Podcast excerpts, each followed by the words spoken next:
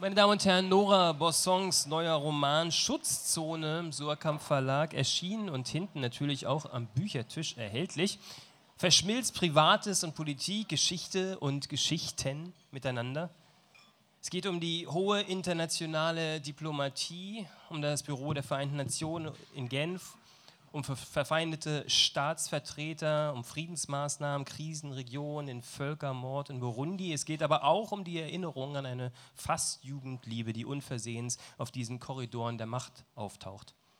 Boussin, 1982 in Bremen geboren, ist aber neben Romanschriftstellerin auch Lyrikerin. Sie findet für diese vielschichtigen, einander spiegelnden Vorgänge eine wendige, fein ziselierte Echolotsprache.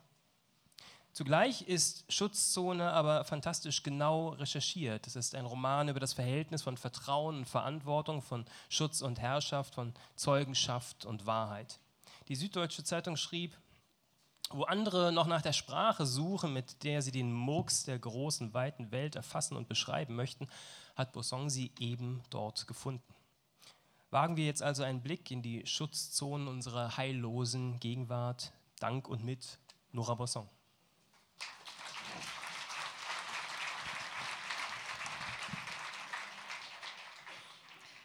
Ja, vielen Dank. Ich lese ein, zwei kurze Auszüge mit der Uhr im Blick und ähm, bleibe dafür ähm, ja, bei den Vereinten Nationen. Es gibt ein paar unterschiedliche Orte, an denen das Ganze spielt. Genf, New York, bei Bonn, ähm, Bujumbura und äh, noch so ein paar andere kleinere Orte. Und ich beginne mit Bujumbura, September 2012. Man nennt uns Expats und auch wir selbst nennen uns so. Eine lapidare Kurzform wie hingegossen an den Rand eines Pools, ein Status wie auf einer Vielfliegerkarte und in exklusiven Clubs. Und natürlich bedeutet er auch, dass wir nicht dazugehören. Nicht dort, wo wir gerade sind und auch nicht mehr da, woher wir einmal kamen, diese Gegend oder Gemeinschaft, die man gefühlsselig Heimat nennt, und die eben doch etwas mehr ist als nur Kitsch, was man spätestens dann merkt, wenn man sich nur noch ungenau an sie erinnert. Einige, nicht wenige von uns, die Diplomatenkinder, haben ihre Heimat von vornherein als luxuriöses, unstetes Provisorium kennengelernt, als Netz über dem Globus. Sie haben keine Ahnung davon, dass Heimat ein kleiner Ort am Rhein sein kann oder ein Dorf in der Provinz Kirundo an der Grenze zu Ruanda. Die Expats sind eine internationale Klasse, zu der nicht nur das Personal der Vereinten Nationen gehört, sondern auch Gesandte der weltweit agierenden Wirtschaftsunternehmen, der Botschaften und die Mitarbeiter der vielen Nichtregierungsorganisationen. Das Wort oder vielmehr seine vollständige Form, Expatriates, hat mich immer an Paria denken lassen, an Staaten und Heimatlose, was ein blanker Zynismus wäre in einer Welt, die aus Flüchtlingscamps und Vertriebenenbussen, aus fehlschlagenden Repatriierungsprogrammen aus tatsächlich Staaten und Heimatlosen besteht. Dass gerade wir, die selbst in Regionen, die durch Kriege, Naturkatastrophen und Hunger jeglicher Möglichkeit beraubt worden sind, eine Heimat zu sein, dass wir, die selbst dort über eine leidlich funktionierende Infrastruktur verfügen, über Zimmer in Steinhäusern, Elektrizität, Internetverbindungen, Rückflugtickets als Expatriierte bezeichnet werden, scheint mir absurd. Verfügen wir doch nicht etwa über keine Heimat, sondern über zu viele und allein, dass wir von einigen Daheimgebliebenen gerade deshalb zunehmend gering geschätzt, wenn nicht verachtet werden, gibt uns ein leises Anrecht auf das Wort Paria. Auch untereinander waren wir mitunter zerstritten. Es gab die feinen Hierarchieunterschiede, die allerdings jeder ein wenig anders sah. Die Angehörigen der NGOs, die unabhängigen Journalisten und mitreisenden Schauspieler sprachen uns Mitarbeitern der UNO gerne die tatsächliche Kenntnis der Region ab und hielten uns für überprivilegierte Weltbehördler mit unseren gepanzerten Fahrzeugen, Karrierebahnen und Verwaltungsvorgängen, die aus ihrer Sicht jeden Bezug zur Wirklichkeit verloren hatten. Wir UNO-Mitarbeiter sahen derweil belustigt, manchmal auch fassungslos, auf die mit ihren bunten Outdoor-Anoraks kenntlich gemachten nicht kommerziellen Weltretter, die durch die Flüchtlingscamps stapften und die wohlorganisierte Arbeit mit ihrem Übereifer durcheinanderbrachten, die falschen Medikamente ausgaben oder aber die richtigen, Dabei allerdings übersahen, dass vor ihnen bereits irgendein UNO-Mitarbeiter andere Medikamente ausgegeben hatte, die mit den von ihnen gespendeten eine gefährliche Kettenreaktion der Nebenwirkungen auslösten.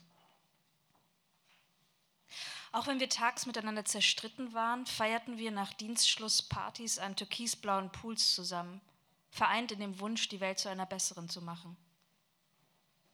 Ich saß mit meinem Heineken am Rand des Bassins, studierte die Schlangenlinien, die mein Fuß im Wasser zog, die sich kräuselnde Oberfläche und blickte wieder zu meinen Kollegen, die sich auf den Flechtmöbeln und an der Bar in ihren Shorts und Sommerkleidern regelten. Gunnar, der deutsche Attaché, stieß mit der jungen Schweizerin an, die Wasserproben für ihre Promotion an der Universität Basel sammelte und von mir hatte wissen wollen, wo sie ihre letzten beiden Wochenenden verbringen könne. Gitega, warum nicht in Gitega? Oder doch lieber ein Ausflug nach Kenia, eine Safari mit Nashörnern und Giraffen, die es in Burundi nicht gab? Dabei habe ich den besseren Abschluss gemacht, rief jemand. Ich sah mich um, Gunnars Frau hatte sich in ihrer Sitzbank aufgerichtet. Mitreisende Gattin, stieß sie hervor. Ich habe Hamsun zumindest in ein paar Texten verstanden. Na gut, zu verstehen geglaubt, aber er hat doch bloß eine Einführung über ihn gelesen. Und jetzt sitze ich hier als mitreisende Gattin. Ich betrachtete ihr hübsches Gesicht, die Stirn in Falten gelegt, zermürbt vom Nichtstun. Keine europäische Presse interessierte sich für das, was hier geschah. Wer wusste überhaupt, wo dieses Land lag und dass sie einmal Lehrerin gewesen war, half ihr auch nicht weiter. Norwegisch wollte ja niemand lernen und auch für Knut Hamsun interessierte man sich nicht. Wenn ich in einem Monat noch immer keine Stelle gefunden habe, reise ich ab. Ich reise ab, ich kann nicht mehr, ich werde verrückt in dieser Stadt. Aber du weißt schon, dass es einsam wird, sobald es anders läuft? fragte Sarah, reckte ihr Kinn und mir fiel ein, dass ihre Medikamente noch in einer Arzttasche in meinem Kofferraum lagen. Die Kühlaggregate konnten mittlerweile kaum mehr als lauwarme Plastikplatten sein. Und wäre ich verantwortungsvoll gewesen, hätte ich längst aufstehen und zum Auto gehen müssen. Aber dieser Abend, das Bier, das hypnotisierende Türkis des Pools ließen alle Pflichten von mir abfallen. Ich atmete die milde Abendluft, wollte nichts davon wissen, dass Sarah morgen wieder über die Grenze in ein karges Krankenhaus fahren musste, wollte nicht daran denken, dass es überhaupt so etwas gab auf der anderen Seite der Gartenmauer, die uns in unserem banalen, verkrachten Paradies schützte. Wie gern wollte ich glauben, dass dieses Land genauso war, wie es sich uns zeigte. Wenn wir am See saßen, im Jenny's Beach mit den breiten Bastliegen, die wie eine Armade aus Himmelbetten von einem leichten Chiffondach überspannt wurden, wir spielten Beachvolleyball und tranken frisch gepresste Säfte. Die Kellner standen zögernd am Tresen, was einen österreichischen Kollegen in seiner Einsicht bestärkte, dieses Land sei ein einziges retardierendes Moment. Ich wusste nur, dass das Paradies hier seltsam nah an den Denkmälern zum Genozid lag. Und anders als in Deutschland hat es keinen Marshallplan gegeben. Man kann immer versuchen, sich einen der Schauspieler zu angeln, meinte Petro, der Sarah ansah, aber vermutlich an Angelina Jolie dachte, mindestens an die mitreisende Gattin. Weißt du, die besuchen doch gern mal so ein Flüchtlingscamp. Die wollen Frauen, die in weißen Abendkleid in den Camps stehen, bemerkte Sarah. Und natürlich hatte sie recht und natürlich hatte auch sie bemerkt, dass Petro nicht sie gemeint hatte. Es wurde auch unter uns Experts niemand geliebt, weil er oder sie die Medikamente besonders gut austeilte die Formulare besser oder schneller ordnete. Es wurde geliebt, weil es Schönheit, Anmut und Geheimnis gab. Auch hier, die M23-Milizen sammelten sich nicht weit von uns entfernt an der kongolesischen Grenze. Dieses Land hatte Massaker erlebt, die erst spät zum Genozid erklärt worden waren. Das Völkerrecht systematisierte, was in der Wirklichkeit mit weniger Rücksicht auf Formulierungen geschah. Und die Regel, dass es Chancen nicht für alle gab, dass man verblühte, starb, vergessen wurde, galt hier ebenso wie in jedem Kaff in Deutschland, nur mit brutalerer Wirkung. Und klar, meinte Sarah gereizt, klar kannst du sagen, wir sind auch nicht viel besser als die im Abendkleid. Wir lassen die Straße nur bauen, damit unsere Militärkonvois besser vorankommen. Wozu brauchen die Leute auf dem Land eine Autobahn, wenn man kaum jemand von ihm auch nur ein Fahrrad, wenn kaum jemand von ihnen auch nur ein Fahrrad besitzt? Aber ohne die Autobahn kommen die Medikamente nicht rechtzeitig in die abgelegenen Krankenhäuser und ohne die Krankenhäuser. Und warum verteidigst du dich so heftig? fragte Petro. Weil du selbst ganz genau weißt, dass du den Leuten dein Leben unterjubeln willst, deine Medikamente, deine Vorstellung von Sicherheit. Was soll ich denn tun? Soll ich meinen Pass fälschen, damit man mir keine westliche Hegemonie unterstellt? Oder soll ich zu Hause sitzen, Ökogemüse schälen und den Frieden in meinem Vorgarten feiern? Lieber eine Heldin sein, bravo. Hier, wo es übel ist und du das Gegenteil von allem aufbauen kannst, was du vorfindest. Aber das Gegenteil von übel ist noch lange nicht gut, meinte Petro. Wenn du dich als das Gegenteil von diesem Land verstehst, dann hast du gar nichts verstanden. Dann schreib weiter deine Berichte für Rom, damit sie die Verwaltung am Laufen halten. Wir können alles sein, ganz egal, was die Leute hier sind. Das ist ungerecht, aber weißt du, es wird nicht gerechter, wenn wir uns einreden, es wäre anders. Ich habe kein Verständnis mehr für diese ganze Romantik. Es ist keine Romantik. Wir bauen etwas auf. Nimm die Wahrheitskommission. Sag ich doch, Romantik, rief Petro. Und ich stellte die Bierflasche auf den Poolrand, stieß mich mit den Händen vom Rand ab und glitt ins Becken. Ich wollte nicht mehr daran denken, an die stockenden Verhandlungen, an all die Beschwörungen, die sie uns und die wir ihnen gaben. Ich wusste nicht, ob irgendjemand auf dieser Party es noch für eine gute Idee hielt, die Aussicht auf Amnestien als Lockmittel unterstützt zu haben. Aber wie wollte man ein Land wieder zum Laufen bringen, wenn kaum jemand, der etwas konnte oder zu können vorgab, unschuldig war? Mein Kleid sog sich voll Wasser, ich spürte, wie es schwerer und schwerer wurde und meine Bewegungen erschlafften.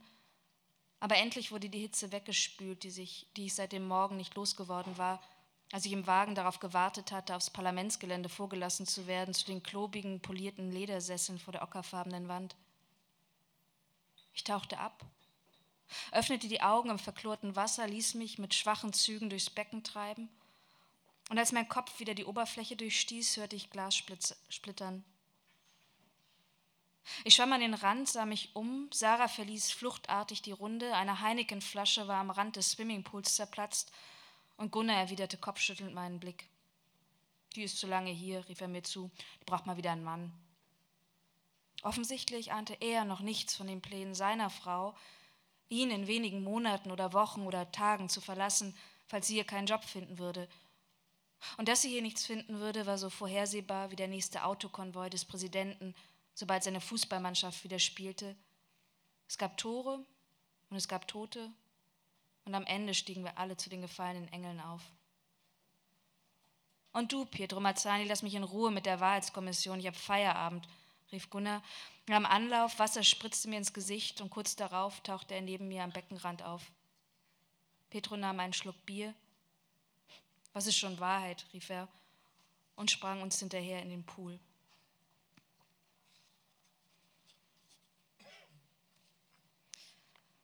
Was es gab. Es gab unter uns Neuankömmlingen ein Spiel, das wir Nilpferd nannten. Und das darin bestand, in unseren Berichten und Korrespondenzen ein Wort einzuschleusen, etwa Nilpferd, das nichts mit dem zu berichtenden zu tun hatte und auch möglichst viele Schreibtische und Ebenen passieren sollte. Wem es gelang, sein Nilpferd bis zum obersten Vorgesetzten zu bringen, der erhielt einen Punkt in dem vollkommen zweckfreien, aber uns mit dem Gefühl der Selbstermächtigung erfüllenden Spiel. Wir wollten autonom sein gegenüber den Hierarchien, wir wünschten uns ein wenig Anarchie in, Büro, in den bürokratischen Strukturen. Das Nilpferd war so etwas wie der Schuh von Nikita Khrushchev, mit dem er bei einer Rede in der Generalversammlung auf den Tisch getrommelt hatte, wie die Comicbombe Benjamin Netanyahus, die er auf einer Papptafel den verwunderten Delegierten präsentierte oder auch wie die UNO-Charta, die Muammar Gaddafi zerriss, ein Ding, das an die falsche Stelle geraten war. Etwas, das sich nicht gehörte. Etwas, das nicht gehorchte. Requisiten auf einer Weltbühne, auf der die Staatenlenker ihre Hoheit zu verteidigen suchten, ihre Gebiets-, mehr aber noch ihre Deutungshoheit, und immer wieder waren dazu Requisiten verwendet worden, über die zumindest wir Jungen in der Ausbildung noch verwunderten Neuankömmlinge der UNO-Familie unsere Wetten abschlossen wer sie erdacht hatte, wie sie funktionierten, wann sie aufgehen würden, denn wie der Revolver im bürgerlichen Theater, der irgendwann vor Ende des Stücks einen Schuss abgeben musste, um die Handlung überhaupt zu ihrem Ende zu bringen, so waren auch die Requisiten in unserer Erzählung gesetzt, deren retardierendes Moment nicht ewig würde funktionieren können. Die Schuhe von Khrushchev, die Charta von Gaddafi, die wie in einem Comic gezeichnete Bombe Netanyahus, Während allerdings die Schuhe, die Comiczeichen und die Karte möglichst auffallen sollten, mussten unsere Nilpferde abtauchen. Sie trieben als Spione durch die Texte und wurden selten entdeckt.